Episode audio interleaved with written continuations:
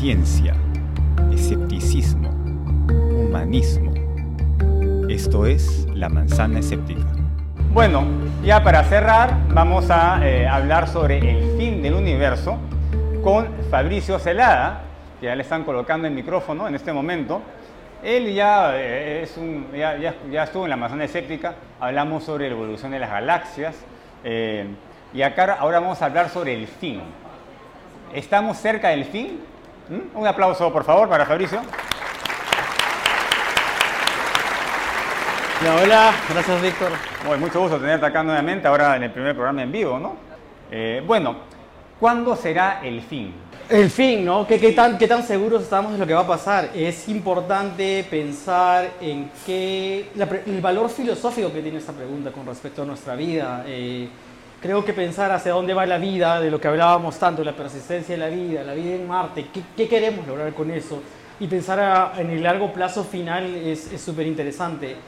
Eh, ¿Cómo va a acabar? ¿Cómo va a acabar el universo? Creo que es una pregunta no compleja, pero es una, compleja, es una pregunta que tenemos solamente una pequeña certeza. Más o menos con el conocimiento científico que tenemos podemos saber qué es lo que va a pasar en 100 billones de años al futuro. ¿Ya? Es- eso es mucho tiempo, ¿no? Es mucho tiempo, Pero ¿por qué en escalas preocuparnos, no? cósmicas no. ¿Por qué preocuparnos? la especie no, no va a estar hasta el fin de los tiempos. ¿Quién sabe? ¿Quién sabe? De repente seamos Prometeo y seamos los últimos en llevar el- la vida como tal hasta el final de la historia del universo. ¿Estás de acuerdo con ir a Marte? Por supuesto.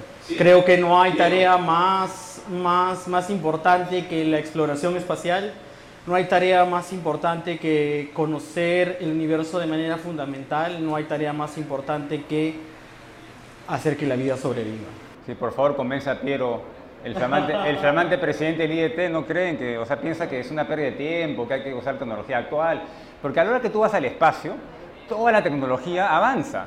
Y, y ha sido una muestra increíble. Hace poco estuve, hace exactamente dos semanas estuve en el Centro Espacial Kennedy y ver todos los esfuerzos que llevaron al hombre a la luna y cómo ha implicado el cambio en nuestra vida actual, pues es- súper increíble.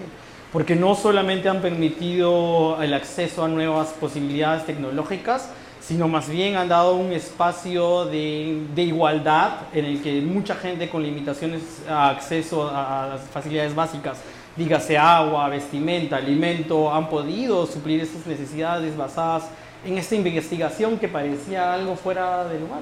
Así que, bueno, volviendo a la pregunta en realidad. El inicio fue hace 15 mil millones de años. Bueno, 13.7. 13.8, hay nuevas estimaciones que están hablando de 13.6, hay nuevas estimaciones de 4. Cuando yo estudié era 15, en los 90. Carl Sagan hablaba de Pi 15, es 4, da igual. No, no, es que da igual. Ya, son, es mucho tiempo, ¿no? Ya un poco más, un poco menos, ya. Pero hubo un inicio y más o menos se sabe cuándo fue. Pero ¿se sabe cuándo va a ser el fin? Ah, Sí, más o menos, de manera más o menos precisa, se puede entender cuál es el proceso que va a seguir el universo para acabar. Ya. Pero falta un montón, un mon- es como que al principio estamos recién en la parte, ¿no? Es- Estamos en un universo joven, es un universo joven, relativamente joven. Todavía hay estrellas formándose de manera masiva, todavía hay galaxias formándose, todavía hay cúmulos convirtiéndose en elementos de hidrógeno, convirtiéndose en elementos más pesados. Es una, una- una- una, eh, un universo relativamente joven. Entonces hablamos, ¿cuándo el universo comienza a envejecer? Hablamos esto ya, la humanidad desapareció. Bueno, no la humanidad, hablemos el planeta Tierra y el sistema solar como lo conocemos ya se ha ido hace mucho tiempo atrás. Entonces hay un tiempo eh, relativamente breve donde la vida es posible y de ahí es solamente una refrigeradora. De ahí depende de la tecnología, de mantener a la, a la vida viva. Pero ¿cómo puedes revertir la entropía? Ok, el, final del universo se resume realmente en el, en el heat death, ¿no? la, muerte entrópica, la, en el que el universo ya no existe ninguna combinación ni ningún modo energético que permita la vida.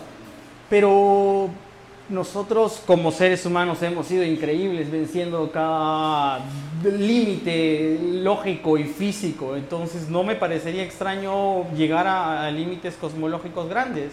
Entonces el, el universo se está expandiendo, se está eh, se habla del Big Rip, ¿no? del desgarramiento del universo. ¿no? Bueno, Eh, y, y hay partes que se expanden más rápido que la luz. ¿no? Y, hay, y hay una parte, por ejemplo, que le dicen el gran atractor. ¿no? Parece que la cosa se expande no de manera regular. Hay una parte que chupa un poco más, que se expande más rápido, le llaman el gran atractor. Y mucha gente dice que es otro universo, que ejerce gravedad y que está jalando por ahí. Por eso que las personas... ¿Tú qué piensas? ¿Qué podría ser este gran atractor? Sí, bueno, a ver, vamos a explicar un poco el gran atractor. Eh, es una bonita teoría, un poco fuera de las loquitas, de las teorías loquitas, pero sí. El gran, el gran- sí, el, el gran atractor es como hemos descubierto que todos los eh, cúmulos galácticos y todas las galaxias, entre comillas, porque no son galaxias propiamente dichas, alrededor nuestro, están dirigiéndose a un punto que está precisamente hacia el otro lado de nuestra galaxia, lo cual supone que hay una alta cantidad de masa concentrada en ese espacio. ¿Cuál es la gracia del gran atractor? Que realmente no podemos ver qué hay ahí porque está justamente oculto detrás de nuestra galaxia. La hipótesis que nació en el año 85 más o menos ha ido cambiando a lo largo de los años gracias al avance tecnológico, el- especialmente en el análisis de rayos X, a lo que nos ha permitido ver que sí, no es algo tan demoníaco ni terrible, eh, es simplemente una gran cantidad de masas, una, una galaxia supermasiva que nos está jalando hacia un espacio, eh, pero el gran atractor viene terminando siendo simplemente un cúmulo de masa un poquito más allá de lo que está, de donde está nuestra galaxia, ¿no? Y que probablemente ha, ha- ha dado pie al lugar a teorías muy locas, no sé si escucharon esto, pero en la época del Cretácico, precisamente nosotros estábamos frente al gran atractor y se habla que el gran atractor es un cúmulo de materia oscura y esta materia oscura precisamente es la que inició la aceleración del núcleo de la Tierra y que este núcleo de Tierra supercalentado inició un ciclo volcánico que destruyó todo el ciclo Cretácico. No, es un gran libro, ¿no? Eh, eso, eh, un gran libro. eh, sí, sí, sí, no me acuerdo ahorita la, la autora, pero se llama, se llama eh, La materia oscura y los dinosaurios, ¿no? Y la materia oscura explica la extinción de los dinosaurios. Sí, exacto, exacto. Claro, claro, bueno, claro, del Cretácico, no hablemos de dinosaurios. Ya, bueno, sería una... una, una al biólogo hay que teoría- traer al biólogo. Sí, sí, sí. A ver, acá hay que traer acá al biólogo. Entonces, el gran atractor, eh, ¿qué cosa es? Ya, Para, para comenzar, eh, no sé si nos puedes hacer la diferencia entre energía oscura y materia oscura. No es Sí. importante, ¿no? No son, cosas, no son cosas místicas, ¿no? Hay cosas que se saben y cosas que no se saben. Bueno, en general el decir oscuras en ambos significa que no sabemos mucho. Creo que eso hay que, hay que dejarlo por frente. Pero ¿cuál es la diferencia entre la materia oscura y la energía oscura? La materia oscura es algo que se puede determinar de manera práctica. Al determinar la gravedad de las galaxias y de ciertos cúmulos, se puede determinar como la falta de, de gravedad bariónica, es decir, de la materia común, eh, está, hay una falta de gravedad, entonces se asume que es una materia oscura que no interacciona con la luz, por ende no, no podemos saber qué es. La energía oscura, por el otro lado, es algo mucho más general. Está permeando todo el universo y a la vez que, que, que- que está presente, empuja el universo hacia afuera. Es decir, lo, está, lo empuja a que acelere y siga creciendo y siga acelerando. Eh, y justo creo que acá podemos comenzar a hablar sobre el tema de cómo va a acabar el universo y creo que, que parte de este punto. Creo que todos en la escuela hemos escuchado, ¿no? El universo tiene tres formas, o es esférico, o es plano, o es abierto, ¿no? Abierto, plano o cerrado. Y dependiendo de eso va a depender el futuro. Bueno, la materia oscura acá juega un nuevo papel. En verdad puede estar todo lo abierto que quieras, pero si la materia oscura cambia de forma puede cerrarse y si estás en un universo Pero ¿qué- cerrado... ¿qué, significa que esté abierto o cerrado? Que abierto es que se expande por siempre, cerrado es que se va eh, a un momento a contraer. Digámoslo simplificándolo, de- de el abierto sería un universo que se expande por siempre. Y vamos a hablar del fin de eso y el universo cerrado sería lo contrario, ¿no? Que, se va, que la gravedad supera todas las fuerzas y comienza a poner todo junto de nuevo. Si no hubiera esa energía oscura, el universo tendría que detener su expansión porque se, de alguna manera se va desgastando la energía de la explosión, de la gran explosión, y de ahí debería implotar. De manera simple, sí. En realidad hay, hay mucho de historia que, que- que te diría un poco lo contrario, ¿no? Nosotros esperábamos que esta fuera la definición. Si el universo cerrado va a tener este futuro, si el universo abierto va a tener este, este otro futuro. Pero vino Einstein y su constante gravitacional y demostró que, bueno, en realidad no, la energía oscura precisamente puede guiarnos mucho más allá del, del contexto real del- del- de lo que conocemos, de que si es abierto cerrado, a tener otro efecto. Ahora, vayamos a ver los efectos. Comencemos por el primero, que es el Big Crunch, ¿no? que sería si toda la masa, si toda la aceleración se detiene y la, gravedad comienza a poner a toda la gravedad, a toda la materia junta, bueno, digamos, todo el universo junto de nuevo. Se podría dar, es una de las posibilidades en realidad menos probables. Ah, hay varias razones, incluso muchas de ellas son cuánticas en realidad. No imposible, justamente era eh, Lamaitre, eh, el, el creador de esta teoría que decía los universos Fénix, la llamaban. ¿no? Eh, cura católico francés, ¿no? Que el, el huevo cósmico, y él eh, tuvo la matemática, pero fue Edwin Hubble en realidad eh, quien eh, recabó la evidencia de la expansión del universo, con el famoso efecto Doppler, ¿no? Exacto. Y, y Hubble, y luego el mismo descubrimiento del Cosmic Background ayudó a, a reforzar esas, esas ideas. Entonces, hablemos, ¿no? El Big Crunch sería simplemente el concepto de que el universo va a ser detenido en su crecimiento por la gravedad. La gravedad va a volver a poner todo junto y de acá tenemos dos opciones. El universo vuelve a implotar y simplemente acaba ahí. Eh, viene la, la otra idea del universo cíclico, que, que una vez que volvamos a este modelo primordial, vamos a volver a tener otro universo nuevo, con otras, bueno, probablemente otras propiedades, pero muy similares al nuestro. Se habla de, de termodinámica ahí, porque dicen hay universos, bueno, no se puede tener cíclico infinito. Teóricamente eso- esa probabilidad no es tan grande, ¿ok? Y algunos piensan, por ejemplo, que el Big Bang es un agujero blanco, ¿no? Entonces, ¿qué, qué es un agujero blanco? Un agujero blanco es eh, el otro extremo de un agujero negro.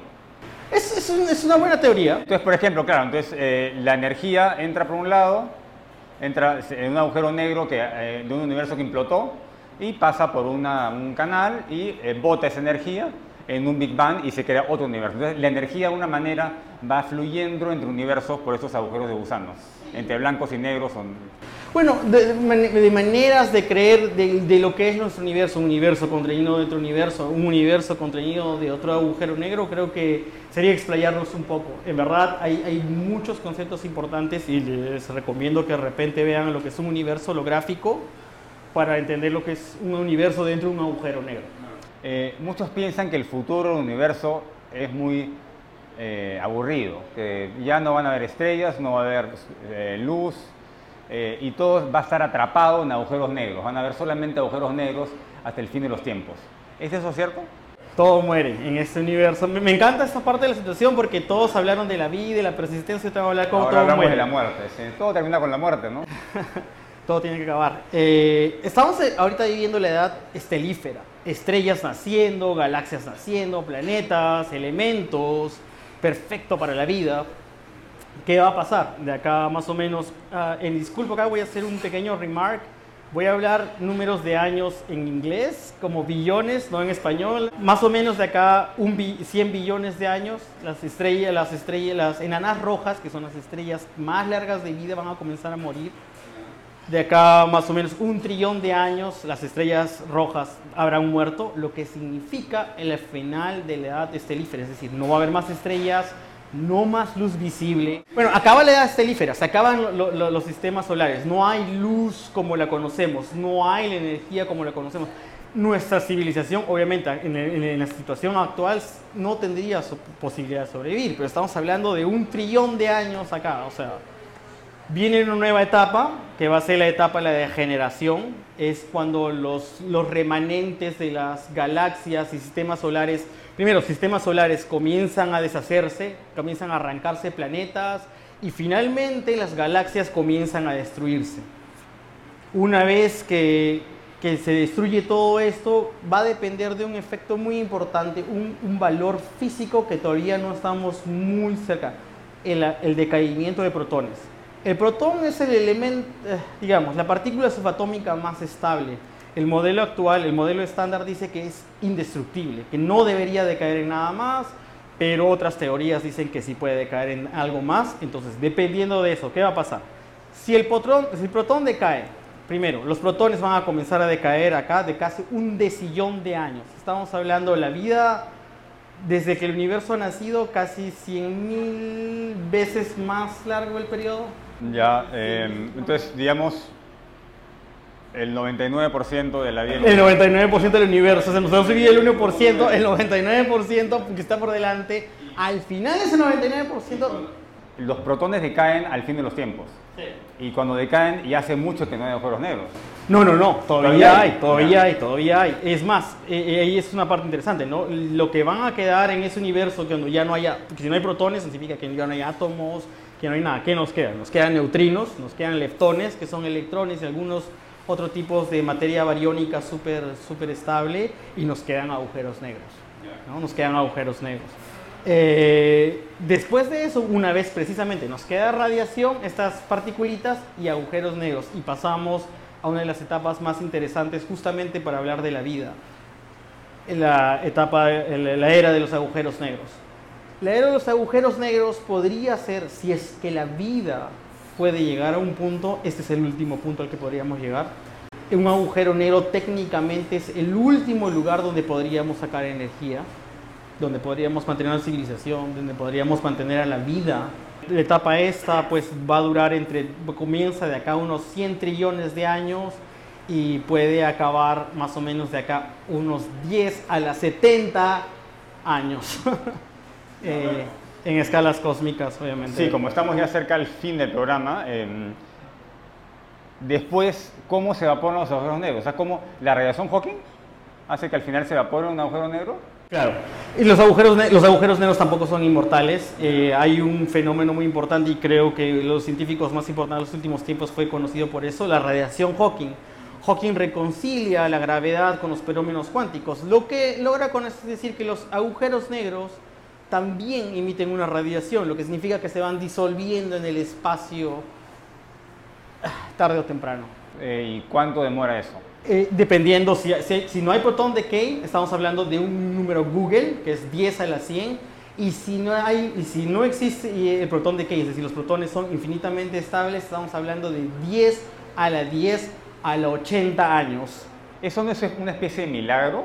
¿Cómo nosotros justo vivimos en, el, en la porción minúscula del universo eh, ¿por qué no Claro, la pregunta también nuevamente, ¿no? Si no hubiéramos vivido en esa minúscula porción, tampoco estaríamos acá. es, una, la, trampa ontológica, ¿no? Sí, exacto. exacto. Y, muy hermosa, creo que, ¿no? Lo, que decía, ¿no? Para observar el universo y que haya observadores, tiene que haber un universo precisamente exacto para que haya observadores. Y habla sobre las características de lo que sabemos sobre el futuro, porque el futuro habla de, hey, va a pasar esto, pero ¿bajo qué concepto sabemos lo que va a pasar? En nuestro universo local, en lo que hemos vivido, y no es suficiente. Hablaban igual de la vida, no tenemos muestras suficientes. Eh, y creo que en este caso estamos hablando de lo mismo, ¿no? Las muestras son suficientes, pero lo que sabemos y lo que habla sobre la vida, de que estamos vivos en este momento para observarlo, es simplemente glorioso. Glorioso. Y ya la última pregunta antes de pasar por Roberto, ha dicho que se va a quedar un poco más. Que, eh, para un aplauso para Roberto Arias de Paul Dice que nos va a tocar unas canciones más. Em, la última pregunta, antes de conversar con Roberto, quiero preguntarle sobre el falso Paul McCartney. ¿no? Eh, es un tema eh, fascinante. ¿Podemos sobrevivir al fin del universo? O sea, ¿cómo podemos revertir esto de acá? O sea, que a un tipo de tecnología podemos chupar energía a otro universo tal vez? Mira, eh, hablar que lleguemos a, la, edad de los agujeros negros, estamos hablando de millones de veces lo que hemos vivido. Está tan lejos que no hay que preocuparse todavía. Bueno, pues nosotros creo que ya todos sabemos que vamos a morir. Así que no. No sé, ¿ah? Piero, por ejemplo, del IET, piensa que va a ir por siempre. Claro, él cree en el transhumanismo. ¿no? Eh, él se va a transhumanizar y va a ir por siempre, dice. Sí, pero sobrevivir incluso un transhumanismo computacional, que sería, digamos, la opción más actual, no habla de cómo vamos a solucionar de las posibilidades de un universo decayente. O sea, un universo que una vez comience a decaer, tenemos que hablar de tecnologías mucho más que la supervivencia de la vida, tenemos que hablar de tecnologías que hablen invertir el tiempo, invertir la expansión del universo, que ahorita nos suenan simplemente ciencia ficción, pero bueno, al igual que muchas cosas nos sonaron ciencia ficción en un momento, ¿verdad? Bueno, muchas gracias eh, Fabrizio Celada, un aplauso por favor. Muchas gracias. Ahora eh, hemos cubierto varios temas. Hemos hablado del origen de la vida, del origen eh, primero del universo, después de la vida, después sobre la persistencia de la vida, eh, de ahí sobre la vida en Marte, las posibilidades de ir a Marte. No sé si Víctor Román nos convenció para dejar todo y irse a Marte. Y también, eh, finalmente, con Fariso Celada sobre el gran atractor y el fin del universo. Entonces, podemos transhumanizarnos y vivir por una manera, una cantidad exagerada de tiempo, pero lo que no podemos evitar es el fin del universo, el equilibrio termodinámico. Eso es un, poco más complicado, no sé, no sé cómo sería. Roberto, cuéntanos un poquito, em, ¿cómo surge esta idea del, del falso Paul McCartney antes de que continúes? Lo que dicen es que Paul McCartney murió en un accidente moto, en una motocicleta y se, se, se y murió en 1966. El accidente, mm, de hecho, pasó. Y Paul McCartney, si ven fotos de mediados del 66, tiene un diente roto y tiene por ahí una cicatriz pequeña en la. de hecho, es una de las razones por las que se dejó el bigote en la época de Sgt. Pepper y todo eso. Pero, ¿cómo sabes que es él? O sea, puede, puede ser que sea algo muy parecido. ¿Tiene un algo, una, una saca huella digital o algo distintivo? no había pruebas de ADN. Yeah.